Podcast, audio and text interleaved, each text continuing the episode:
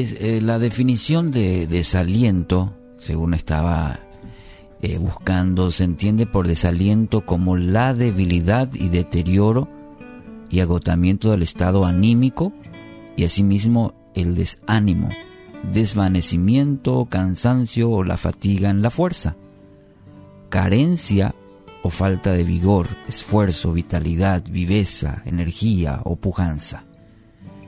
Y ese es el estado muchas veces en etapas de nuestra vida, por situaciones que se nos presentan. Quiero animarle y dejarle quizás como tarea el Salmos 42 para que medite estos días. Si está pasando por este proceso, por esta etapa del desaliento, el Salmos 42 es como el salmo antidepresivo. Quiero animarle.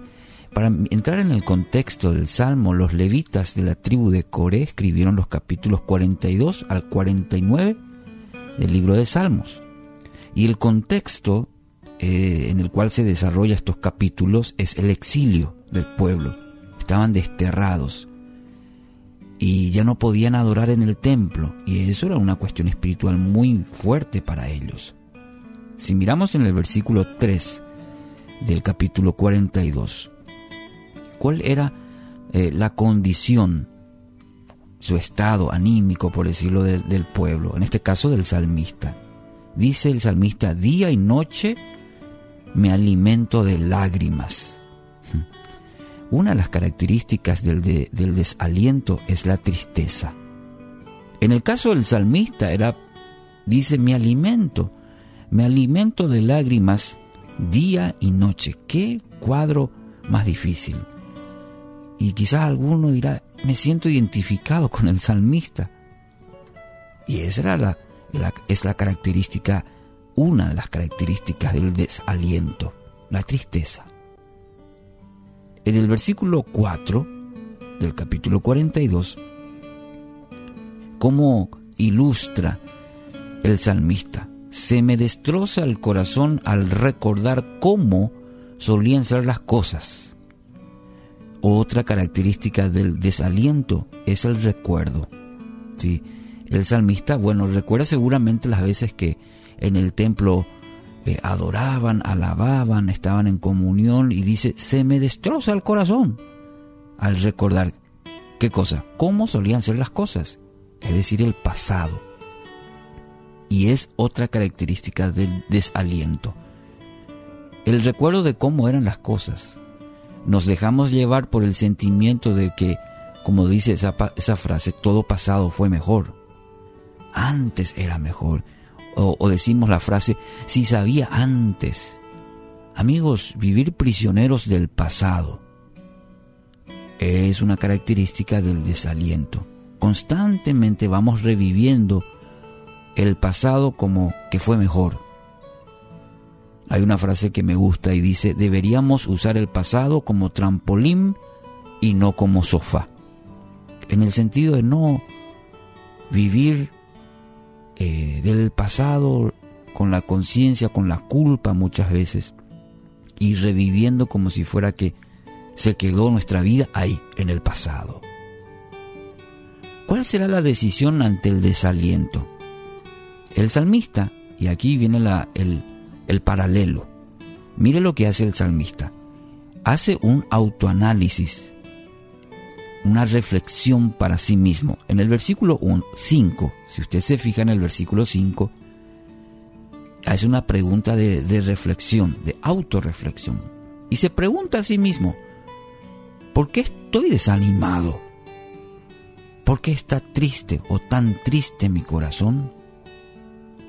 Un antídoto para la depresión, para el desaliento, el desánimo, es meditar en la bondad de Dios para con nosotros.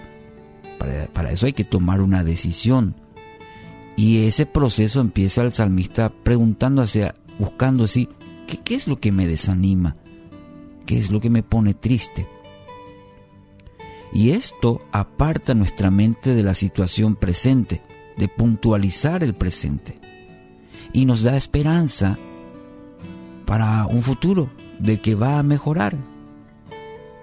Leer lo que la Biblia nos narra acerca de la bondad de Dios y meditar en ello. Y eso es lo que hace el salmista. Si se fija en el versículo 6, ahí está la respuesta a su pregunta. Luego de analizar su propia vida y de meditar en la bondad de Dios, en su amor, en su gracia, y en el versículo 6 dice el salmista, estoy profundamente desalentado, esa era su condición. Pero en la Biblia dice, pero. Y ese pero, los peros en la Biblia siempre hay que atenderlos. Dice, pero, me acordaré de ti. Toma una decisión el salmista, pero voy a tomar la decisión de acordarme de, de cómo has hecho tu obra en mí, de lo que hiciste en el pasado conmigo, de tu bondad, me voy a acordar de tu amor. Toma una decisión, ya no es el pasado. Dice el salmista, ahora decido acordarme de Dios, de quién es mi Dios y quién soy yo en Él. Toma la decisión. Y, el versículo 8, eh, le leo el versículo 8 y 9, pero cada día el Señor derrama su amor inagotable sobre mí y todas las noches, ¿qué hace ahora? Entono cánticos y oro a Dios que me da la vida. Qué tremendo.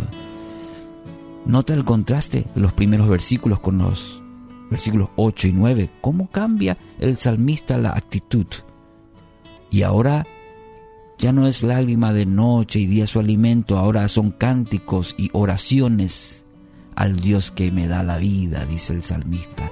Y el versículo 9 dice, roca mía, clamo a ti. Esta es ahora la actitud del salmista.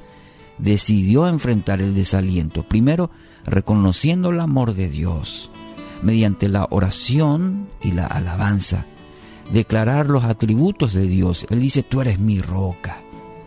No declares cuán grande es el problema, declara lo grande que es tu Dios. Y en el versículo 11 coloca toda esperanza en Dios. Dice el versículo 11, pondré mi esperanza en Dios, lo alabaré otra vez, mi Salvador y mi Dios. Hoy quiero animarle, tenga bien presente que Dios es su única esperanza. Rinda todo a Dios, entregue su vida al único que conoce y puede sacarlo de ese estado actual, sí de desaliento quizás, pero Dios quiere hacer su esperanza en esta mañana. No son las situaciones, es el cimiento donde usted coloca su vida.